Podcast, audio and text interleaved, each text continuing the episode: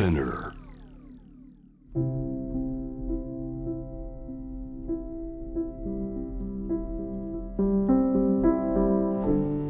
セレクションジェネレーショントゥジェネレーションストーリーズオブ沖縄2019年6月23日沖縄慰霊の日に放送された番組を放送しなかった部分を含めディレクターズカットとして16話に分けて配信しています。ジョン・カビラさんがお父様カビラ長生さんにインタビューしました。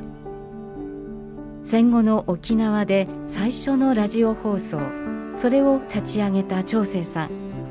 その後 NHK のアナウンサー養成所に入ることになります。今回はその経緯と養成所での経験について。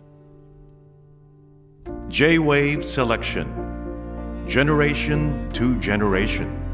Stories of Okinawa. でそのラジオを体験してまた天気が来るわけですね。いやもう一番いい天気はですねだんだんラジオが面白くなってきたということがあるわけですよ。でそのうちに旧制大学高等学校出た人の中からはねその日本の大学への留学とかなんてかするんだけども、はい。これは医者になるよりはララジオ面白そうだなと思った時に来た今聞かれた天気といえばちょうどその頃あの NHK がアナウンサーの養成をやってると、あやるということを聞いたんですよね。それでそのアナウンサー養成に参加できませんか？ということを聞いたあそうしたらあこれは任せとけと。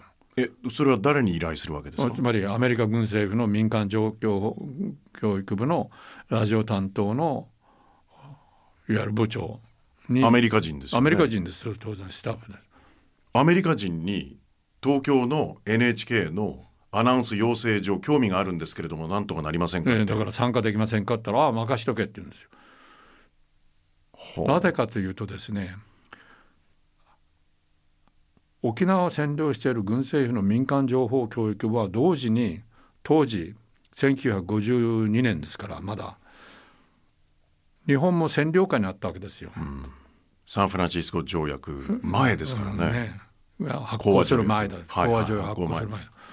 だから任せとけっていうのは東京の民間情報教育部に電話して沖縄から一人アナウンサーが NHK のアナウンサー養成所に加わりたいというのがいるかったら民間情報教育部から NHK に言えば NHK ノーとは言いませんよね。1952年。ね占領下ですから、はい。まだ。NHK も喜んで受け入れてくれて。それで NHK のアナウンサー養成に加わることができました。はい。今の世田谷区大倉にある。あの頃はですねええ。養成所とは言っても、はい。専修大学のクラスを利用してやっている時代だったですね。でその頃ね日本は遅れてるなと思ったのはえ？マイクロフォンもねなんか古いマイクロフォンを使ってるしね沖縄ではもうベロシティマイク RCA のねこういうその筒型のねそういうマイクだしテープレコーダー聞こえるでしょ？でテープレコーダーがないというような状態だ。で養成の途中からテープレコーダーが来てこれは大事なテープだからな。大事にしようと。切ったりなんかしたらそっち線みたいな。もうしかも見たテープを見たら紙テープですよね。つまり東洋通信工業製の紙テープ。あ東洋の通信工業？あのソニーの前身。そうですね、うん、それが あるような状態大事に大事に使ってその沖縄の方がよっぽど進んでるなと思ったんですけどまあいずれにせよ NHK のアナウンサー養成所に参加させていただいたっていうのがこれは大きな転機でしたね。でその時に同じ養成所に NHK を代表するアナウンサーに育った方がい例えばねたんですよね鈴木健二さんでそこでねまた要請を受けてる人たちがね本当に歓迎してくれましたね。いや来たな沖縄大変だったなというのはほとんどが旧制高等学校出身者だったんですよ。それがみんな苦労してだからあの海軍兵学校とか陸軍士官学校にいたのもいましたしね。で大体その教師であった NHK のアナウンサーが機関兵ですからね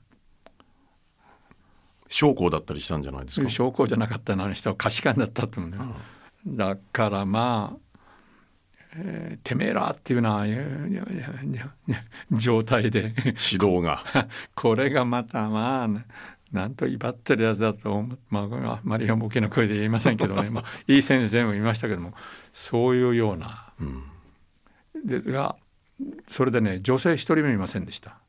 当時は、うん、全部男子なるほどだからみんなよくしてくれたしまあ、生き残りの集まりっていう感じがあったと思いますね。じゃあ黒柳徹子さんはその後なんですね。いやその頃あのいわゆる放送劇団というのがあってそこにつまり並木道子さんがね陽気な喫茶店っていう森重久彌さんなんかが出てるような番組ラジオ番組ね、はい、でラジオ番組ではそのいわゆる話の泉和田真剣さんとかそれから二重の扉、高橋慶三さんとかね、はい、それから「のど自慢」は僕の時代は宮田輝さんです、ね、そうそう宮田輝さんですよ。はいはい。がいた時代でした。なるほど。うん、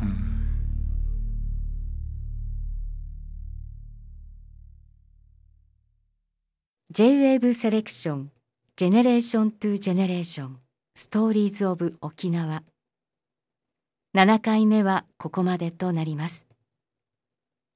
次回は川平朝清さんが沖縄へ戻った後アメリカへ留学することについてです。